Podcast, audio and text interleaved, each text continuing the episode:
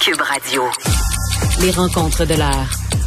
Chaque heure, une nouvelle rencontre. Nouvelle rencontre. Les rencontres de l'heure.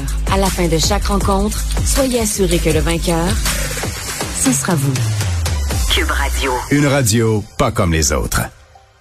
C'est le moment de la chronique juridique avec euh, Nada Boumefta, avocate en droit criminel et protection de la jeunesse. Bonjour Nada. Bonjour, messieurs. Alors, le producteur télé Luc Wiseman va subir euh, une enquête préliminaire en juillet. C'est une étape qui est pas automatique, ça. Hein? Non, c'est pas une étape euh, automatique. D'abord, il faut que ce soit des accusations qui le permettent. Euh, lorsque c'est pris par acte criminel, c'est une option qu'on peut avoir pendant les procédures de procéder comme ça. Et l'enquête préliminaire, rappelons-le, est un droit qui est quand même fondamental et qui appartient à l'accusé de le demander. Euh, c'est toujours de la défense que, que ça va euh, émaner.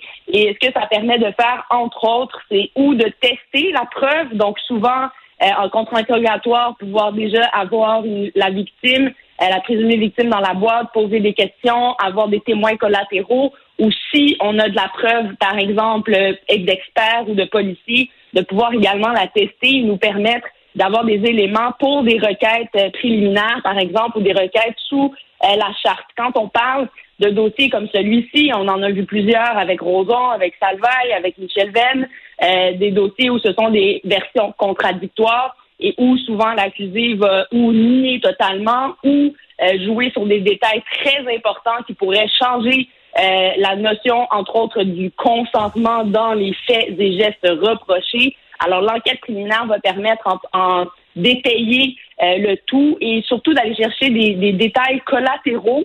Euh, souvent ici, dans, dans ce cas-là, il est accusé quand même de plusieurs chefs d'accusation sur une mineure, entre autres, et également de production et de possession de pornographie juvénile. Et lorsqu'on parle d'éléments comme ça, où l'âge peut être déterminant comme élément essentiel dans les accusations, ben, à l'enquête préliminaire aussi, on peut tenter de d'enlever un peu là, ce qui peut être flou ou euh, d'établir une ligne du temps beaucoup plus claire pour permettre euh, d'évaluer la preuve et qu'est-ce qui sera présenté au procès.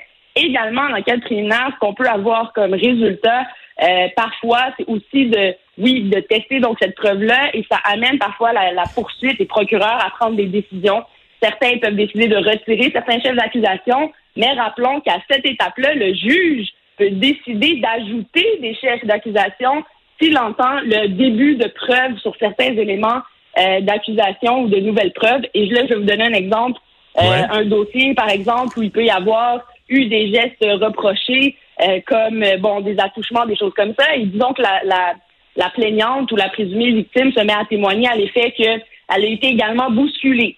Et là, il n'y a pas eu, par exemple, de chef d'accusation de voie de fait de porter contre l'individu. Ben, si le juge entend le début de preuve-là, il pourrait citer ou ajouter des chefs d'accusation de voie de fait contre l'individu. OK, donc le juge peut ajouter des, euh, des chefs d'accusation, mais il peut aussi en laisser tomber. Le juge pourrait dire là euh, sur tel chef, par exemple, ce que ce que j'ai comme preuve là, de façon préliminaire à l'enquête préliminaire, ce que j'ai comme preuve, on n'a pas la matière pour aller plus loin sur ce volet-là. Oui, il pourrait trancher de cette façon-là également. Et c'est l'étape finalement où le juge va se poser la question si cette preuve-là est présentée devant le jury, est-ce que ce serait suffisant, est-ce qu'on a un début de preuve suffisant pour amener et porter des accusations? Ça peut arriver, souvent, ça peut se jouer sur des chefs. Je donne un autre exemple dans les, dans les, accusations comme ça contre la personne, des chefs de séquestration, par exemple, qui auraient pu être portés dans le cadre de dossiers de violence conjugale, alors que euh, le, le, dit accusé ou le présumé accusé avait accès à la maison, avait accès à la clé et avait été invité, par exemple, à rentrer à l'intérieur de la maison. Ben, si cette preuve-là ressort en enquête préliminaire, le juge pourrait décider de retirer le chef d'accusation de séquestration dans les circonstances. Je vous dirais que c'est un ménage qui est parfois nécessaire. Euh, D'autres fois, ben, comme on, le voit aussi, ben, le juge peut décider d'en ajouter. Donc, c'est toujours à double tranchant.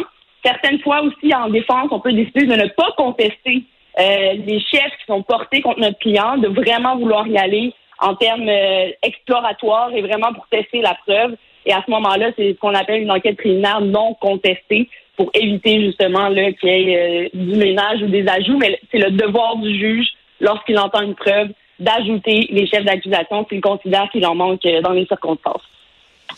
Euh, Anada, euh, question sur un dossier à Toronto concernant le meurtre d'un chauffeur de taxi où l'identité d'un mineur accusé d'un meurtre est divulguée sur ordre de la cour? Parce qu'on a un peu le débat. on cherche cette, cette personne-là, mais est-ce qu'on publie son nom ou pas? C'est assez particulier, surtout quand on parle de crimes euh, contre, en fait, où l'accusé est un mineur. L'identité est toujours la priorité. On veut le protéger et la raison pourquoi c'est évident, on décide de, vouloir prôner cette réhabilitation-là, de ne pas vouloir écraser les délinquants euh, juvéniles par ce système de justice-là où on est accusé, où il y a un système un peu plus d'oppression et on veut pas évidemment miner à leur euh, futur, mais dans des cas aussi graves comme le meurtre, il peut y avoir des exceptions, surtout quand on recherche cet individu-là, comment faire quand on a deux choses comme ça qui s'opposent, soit le droit euh, à avoir cette confidentialité-là de ce jeune-là, mais également le droit au public. OK, donc moi, je, je, connais pas le cas, donc il est euh, soupçonné d'avoir assassiné un chauffeur de taxi, mais il est dans la nature. On en a perdu sa trace. Oui, c'est ça. Merci de revenir sur les faits, Mario. Là, c'est effectivement euh, les faits du dossier. En gros, euh, la preuve quand même qu'il a milité en faveur de, de l'exposition de son nom faut le rappeler, c'est un, meurtre contre un chauffeur de taxi de 73 ans, mais il y a aussi des témoins oculaires qui étaient autour. On a quand même suffisamment d'éléments pour identifier euh, cet individu-là et c'est pour cette raison-là qu'on a réussi à lever euh, cette, ce volet de confidentialité-là, encore une fois, dans le désir de protéger la, le public. on diffuse son identité, ni plus ni moins que dans un avis de recherche. Exactement, avec son nom. Et mais on indique quand même son prénom et son nom si jamais il y a des témoins autres ou d'autres gens qui, sont prêts, euh, par exemple, à dénoncer ou à appeler. Puis on va, on je fais un parallèle sur un, autre dossier qu'on avait vu d'un frère qui avait aidé euh, son frère suite à, un meurtre grave, une accusation aussi grave que ça. Ben on cherche également là à aller chercher des gens collatéraux qui pourraient être en contact ou en communication avec ce jeune-là. Puis malheureusement, on n'a aucune trace de son adresse, pas de trace euh, au niveau des parents capables de le retracer de cette façon-là. Donc, un énorme défi, et surtout quand on a quelqu'un comme ça en cavale qui a enlevé la vie présumément, ben, on veut mettre fin à ça et tenter de mettre le grappin dessus. Ouais. Ce qui veut dire quoi? C'est que généralement, un avis de recherche, les policiers, euh, quand les, les, les, les, policiers, les patrons de la police pensent que c'est nécessaire, on le fait. on fait un communiqué de presse, on l'envoie aux médias. Dans ce cas-ci, est-ce qu'on on doit comprendre que la police a dû obtenir le feu vert du juge pour émettre l'avis de recherche?